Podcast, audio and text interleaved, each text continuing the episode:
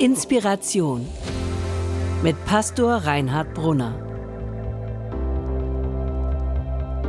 Mitschnitte von Predigten, Vorträgen und Keynotes aus Hamburg und anderswo.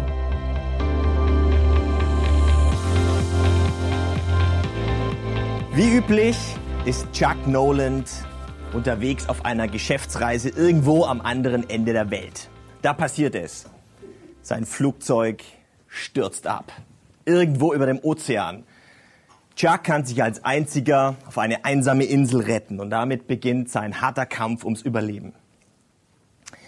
Die Zuschauer des Films Castaway. Stimmt, ja. Castaway, verschollen, der vor ein paar Jahren im Kino lief, nimmt den Zuschauer mit und der Zuschauer erlebt, wie Chuck Noland alias Tom Hanks versucht, diese Situation zu meistern, irgendwie zu überleben. Dass er es schafft, ist ja klar, ist ja Hollywood. Die Frage ist nur, wie? Wie schafft er es, nicht zu verzweifeln? Wie schafft er es, mit den ganzen Rückschlägen klarzukommen? Wie schafft er es, seine Angst und seine Mutlosigkeit zu bezwingen? Wie schafft er es, tapfer zu sein? Wie schaffen wir es, in den Herausforderungen unseres Lebens tapfer zu sein, den Mut nicht zu verlieren und weiter zu hoffen und weiter zu glauben? Das ist unser Thema heute. In jedem von uns steckt ein Chuck Noland, der ums Überleben kämpft. Irgendwann haben wir alle das Gefühl, abzustürzen, auf einer einsamen Insel zu landen, und wir haben den Eindruck, es geht alles schief, was auch nur schief gehen kann und wir sind mit unserer Kraft am Ende. Chuck Noland hat diesen Absturz irgendwie überlebt, aber der Kampf ums Überleben beginnt erst jetzt. Und die größte Gefahr ist nicht, dass er kein Trinkwasser hat, dass er nicht weiß, was er essen soll, die Gefahr wilder Tiere, sondern die größte Gefahr ist, dass er in dieser Situation auf der einsamen Insel einfach aufgibt zu kämpfen einfach sich entmutigen lässt von dieser Situation. Das ist die größte Gefahr. Und meine Frage ist, gibt es etwas, das uns in, unseren Überlebens, in unserem Überlebenskampf hilft, den Mut nicht zu verlieren, tapfer zu sein, weiter zu glauben und weiter zu hoffen? Etwas, das uns Mut gibt.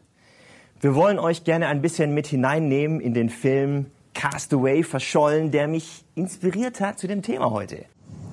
Jeder gute Kinofilm lebt von der Kraft der Bilder. Und wir haben ja gesehen, wie am Anfang dieses, oder relativ am Anfang dieses Filmes, Chuck Noland am Strand Dinge findet. Und diese Dinge sind Symbole für das, was der Film ausdrücken will. Er findet eine Taschenuhr mit einem Bild seiner Verlobten Kelly. Er findet dieses verwaschene Postpaket. Später wird er noch einen Volleyball finden. Diese drei Dinge werden ihm zur Ermutigung. Die Bibel lebt ebenfalls von der Kraft ihrer Bilder und Geschichten. Und ich möchte heute eine Geschichte erzählen von einem Mann namens Josua. Dieser Josua wurde von Gott ermutigt in einer besonders schwierigen Situation. Er wurde von Gott dazu ermutigt, tapfer zu bleiben und die Hoffnung nicht aufzugeben. Ich will die Geschichte erzählen. Als Gott anfängt mit Josua zu reden, ist das Volk Israel damals in einer besonders schwierigen Situation. Sie sind 40 Jahre durch die Wüste gewandert auf dem Weg in dieses von Gott versprochene, gelobte, wunderbare Land Kanaan und es ist ihnen nicht gelungen, in dieses Land hineinzugehen.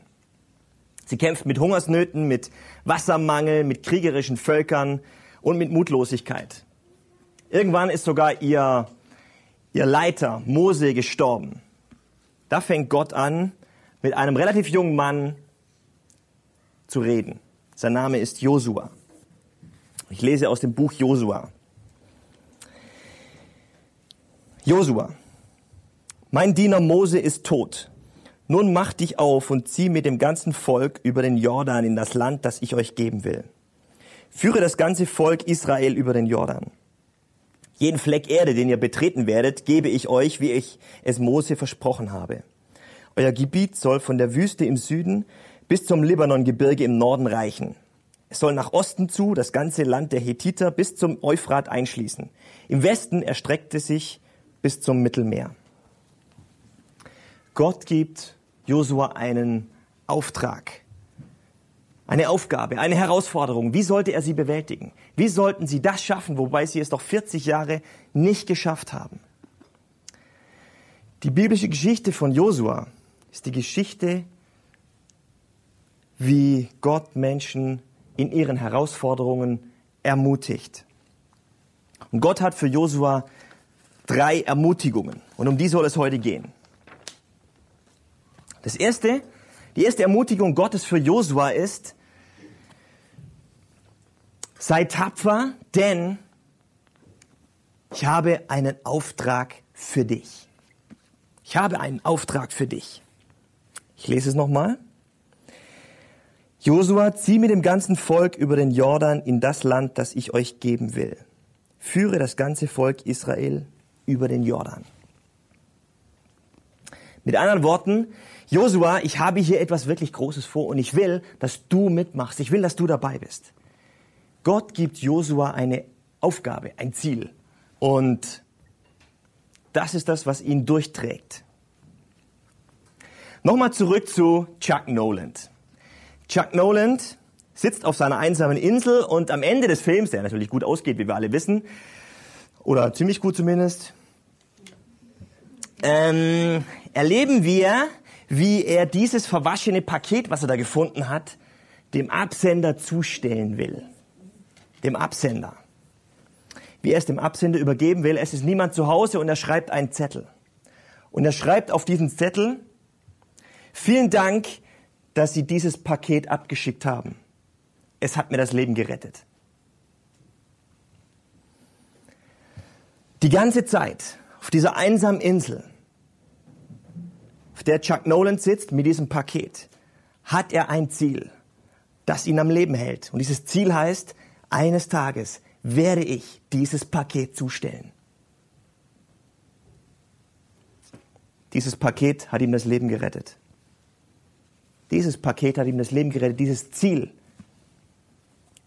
Gott gibt uns ein Ziel. Gott gibt Josua ein Ziel. Was ist das Ziel für unser Leben? Was ist unser Ziel in unserem Leben? Es ist interessant, dass auf den ersten Seiten der Bibel, als davon die Rede ist, dass Gott den Menschen schuf, dass er diesem Menschen einen Auftrag gibt. Und dieser Auftrag heißt, Du Mensch sollst diese Erde bebauen und bewahren. In der Theologie nennen wir das den Kulturauftrag. Die Erde zu bebauen und zu bewahren, das heißt die Erde im Sinne Gottes zu gestalten. Also was Gott zum Menschen, zu dem Menschen, nicht zu dem einen und zu dem anderen nicht, sondern zu dem Menschen, zu uns allen sagt, ist, ich brauche dich. Du bist wertvoll für mich. Ich möchte, dass du mitmachst, diese Erde zu bebauen und zu bewahren und nach meinem Sinne zu gestalten. Ich habe eine Aufgabe gerade für dich. Und keiner kann diese Aufgabe machen, außer du. Denn du bist einzigartig. Gottes Auftrag an uns ist, sorge dafür, dass da, wo du lebst, da, wo du arbeitest, da, wo du wohnst, ein Stück der Liebe Gottes Wirklichkeit wird. Das ist unser Auftrag als Menschen. Von jedem von uns. Und kein Mensch kann Mensch sein, ohne nicht diesen Auftrag zu haben die Welt zu gestalten, da wo wir leben, da wo wir arbeiten, da wo wir sind, etwas von der Liebe Gottes Wirklichkeit werden zu lassen. Und es kommt nicht darauf an, ob es im menschlichen Sinne etwas Wichtiges ist, was alle sehen, etwas Großes, sondern es kommt darauf an, wie wir es machen. Nicht was, sondern wie wir es machen. Liebe Gottes soll Wirklichkeit werden.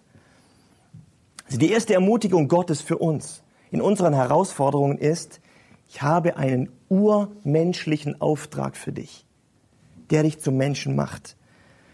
Da, wo du bist, etwas von der Liebe Gottes Wirklichkeit werden zu lassen. Gott zur Ehre und den Menschen zur Hilfe. Dieser Auftrag wird dir das Leben retten. Denn es gibt ja ein Ziel und einen Sinn im Leben. Die zweite Ermutigung Gottes für Josua ist, erinnere dich daran, dass du nicht allein bist. Ich lese ein paar Verse später.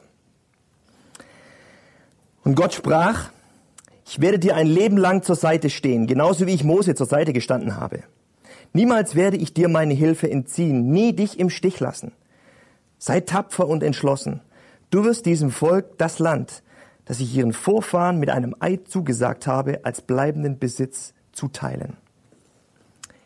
Ich will dir meine Hilfe zusagen, ich werde nie dich im Stich lassen. Mutterseelen allein sitzt unser Chuck auf seiner einsamen Insel.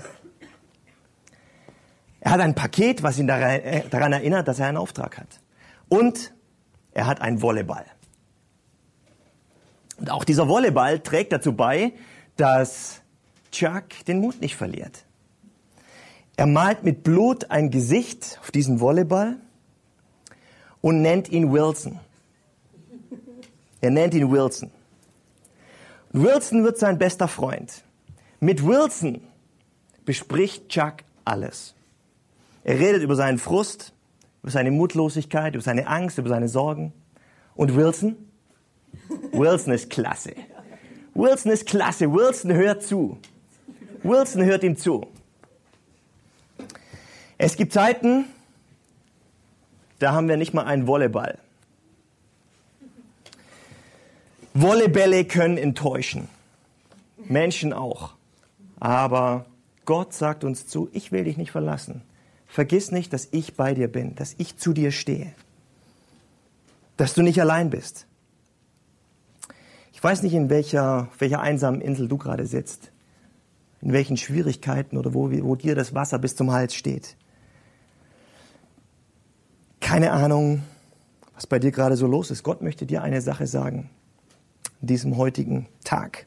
Vergiss nicht, dass du nicht allein bist dass Gott jemand ist, der dir zuhört, der deine Sorgen hört. Wir haben im Neuen Testament einen wunderbaren Satz, der heißt, alle eure Sorgen werft auf ihn, denn er sorgt für euch. Werft deine Sorgen auf Gott, denn er sorgt für dich. Die meisten werfen ja, vergessen aber das Loslassen und sind wieder bei ihren Sorgen. Wir sollen unsere Sorgen auf Gott werfen. Gott hört uns zu. Die zweite Ermutigung Gottes für Josua ist, du bist nicht allein. Vergiss das nicht. Vergiss nicht, dass du nicht allein bist. Wenn du mal wieder denkst, immer mach hier ich alles alleine. Ich bin der Einzige, der sich um was kümmert. Ich bin der Einzige, der hier kämpft und den Frust dann hat. Alle haben mich im Stich gelassen.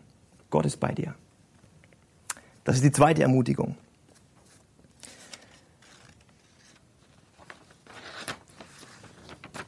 Die dritte Ermutigung Gottes für Josua, Josua, Josua, erinnere dich an die Liebe Gottes. Ich muss wieder von Chuck erzählen. Vielleicht erinnert ihr euch, Chuck auf seiner einsamen Insel hat bei seinem Flugzeugabsturz eine Taschenuhr gerettet. Und obwohl sie kaputt ist, sah man ja am Anfang, hütet er diese Taschenuhr wie ein kostbarer Schatz. Kostbaren Schatz. Immer und immer wieder klappt er sie auf und schaut sie an. Warum? In ihrem Deckel ist ein Bild seiner Verlobten Kelly. Und dieses Bild sagt ihm, dann wenn die Mutlosigkeit hochkommt, immer und immer wieder, Jack, du bist geliebt. Vergiss das nicht. Du bist, es gibt einen Ort, wo du angenommen bist und wo du geliebt bist. Vergiss das nicht. Du bist geliebt. Und letztlich gibt Jack das, die Kraft durchzuhalten. Und später irgendwann die Flucht von der Insel vorzubereiten, um die Insel zu verlassen. Genau das meint Gott, wenn er zu Josua sagt, ich lese noch mal ein paar Verse später,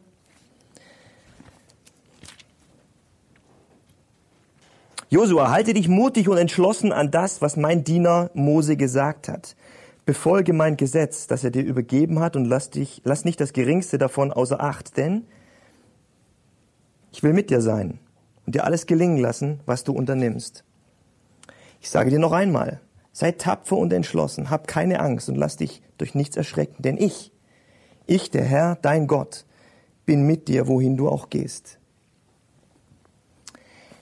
Josua, egal wo du hin, wohin du gehst, ich stelle mich zu dir, ich sage dir mein ganzes Ja, ich sage dir meine Liebe zu. Egal, ob du mal wieder Schiffbruch erlitten hast. Erinnere dich daran, dass es einen Ort gibt, wo du geliebt bist. Und dieser Ort ist bei Gott. Für Gott und für Gottes Liebe gibt es keine menschlichen Vorbedingungen, die wir tun könnten oder tun müssten. Das, was bei menschlicher Liebe oft passiert, dass wir den Eindruck haben, wir müssen etwas tun, um geliebt zu werden. Vielleicht hat deine Mutter dir zu verstehen gegeben, dass du das schwarze Schaf der Familie bist. Vielleicht hat dein Vater dir zu spüren gegeben, dass du ein Loser bist und es ja eh nie schaffst. Vielleicht hat dein Partner einmal gesagt, wenn du das oder das tust oder wenn du das und das nicht veränderst, dann ist es endgültig aus. Wir haben in unserem Leben gelernt, etwas tun zu müssen, dafür geliebt zu werden. Gott ist anders, Gottes Liebe ist anders. Es gibt nichts, was wir tun könnten oder tun müssten, um von Gott geliebt zu werden. Einer der wichtigsten Verse, wie ich finde, im Blick auf die Liebe Gottes, auf die bedingungslose Liebe Gottes steht im Römerbrief im Neuen Testament, im Kapitel 8. Da schreibt Paulus, ich bin ganz sicher, dass nichts uns von seiner Liebe, also von Gottes Liebe trennen kann. Weder Tod noch Leben, weder Engel noch Dämonen, noch andere gottfeindliche Mächte, weder Gegenwärtiges noch Zukünftiges, weder Himmel noch Hölle. Nichts, nichts in der ganzen Welt kann uns jemals trennen von der Liebe Gottes, die uns verbürgt ist in Jesus Christus, unserem Herrn. Die Liebe Gottes ist für uns bedingungslos, denn sie ist uns verbürgt in Jesus Christus. Ich weiß nicht, ob euch das klar ist, warum wir Christen immer von Christus reden. Nicht, weil wir es müssen, sondern weil wir glauben, dass Jesus Christus am Kreuz von Golgatha alles dafür getan hat, also dieser Tod, dieses Sterben, etwas war, das nötig war, damit Gott uns liebt, damit Gott uns bedingungslos geliebt, liebt, damit die Rechnung bei Gott anders ist als bei den Menschen, dass es keine Bedingung gibt, keine Leistung gibt für die Liebe Gottes. Das hat Jesus Christus für uns getan, das glauben wir. Ich möchte nochmal daran erinnern an Chuck Noland. Er schaut seine Taschenuhr an. Er schaut dieses Bild an. Es erinnert ihn daran, ich bin bedingungslos geliebt. Es gibt einen Ort, wo ich nach Hause kommen kann, wo ich geliebt bin. Das Kreuz von Golgatha und Jesus ist für uns wie dieses Bild, das wir anschauen und wissen, aufgrund dieses Kreuzes bin ich bedingungslos geliebt und angenommen. Das ist, was uns das Kreuz erinnert. Und der Punkt an dieser Taschenuhr ist ja nicht, dass dass es um ein Bild geht, um eine Parabel, sondern diese Verlobte existiert ja wirklich. Und so ist es auch beim Kreuz. Das ist nicht einfach ein Bild, sondern Jesus Christus ist auferstanden und lebt. Das glauben wir, das versuchen wir zu glauben. Es ist zum, zur Mitte unseres Lebens geworden. Weil wir uns daran erinnern müssen, immer wieder, wir sind geliebt. Letztlich sind wir geliebt. Chuck Noland weigert sich, den Mut aufzugeben. Er ist bereit, weiter zu glauben und weiter zu hoffen. Er hat dieses Paket, was ihn daran erinnert, ich habe einen Auftrag. Er hat diesen Volleyball, der ihn daran erinnert, ich bin nicht allein. Und er hat dieses Bild, das ihn daran erinnert, ich bin bedingungslos geliebt. Das alles ermutigt ihn so sehr, dass er nach vier Jahren ein Floß baut, um die Herausforderung seines Lebens, diese Insel, seine Insel zu verlassen, anpackt. Wir schauen noch ein bisschen rein, wie es ausgeht.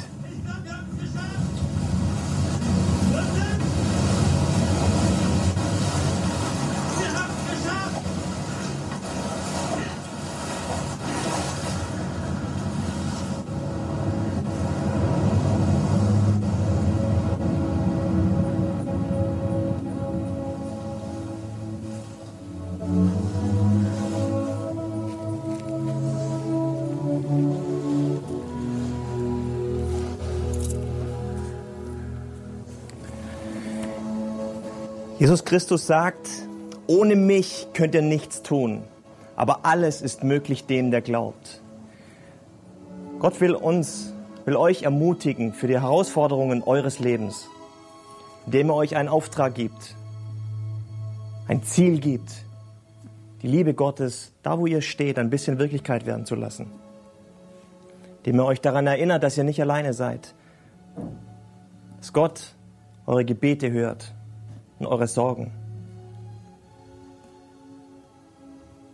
Und dass es einen Ort gibt, wo ihr bedingungslos geliebt seid durch Jesus Christus. Amen. Vielen Dank fürs Zuhören. Wenn du mit Reinhard in Kontakt bleiben willst, folge ihm auf Instagram unter rbpastoring. Weitere Infos auf www.pastoring.de. Gott segne dich.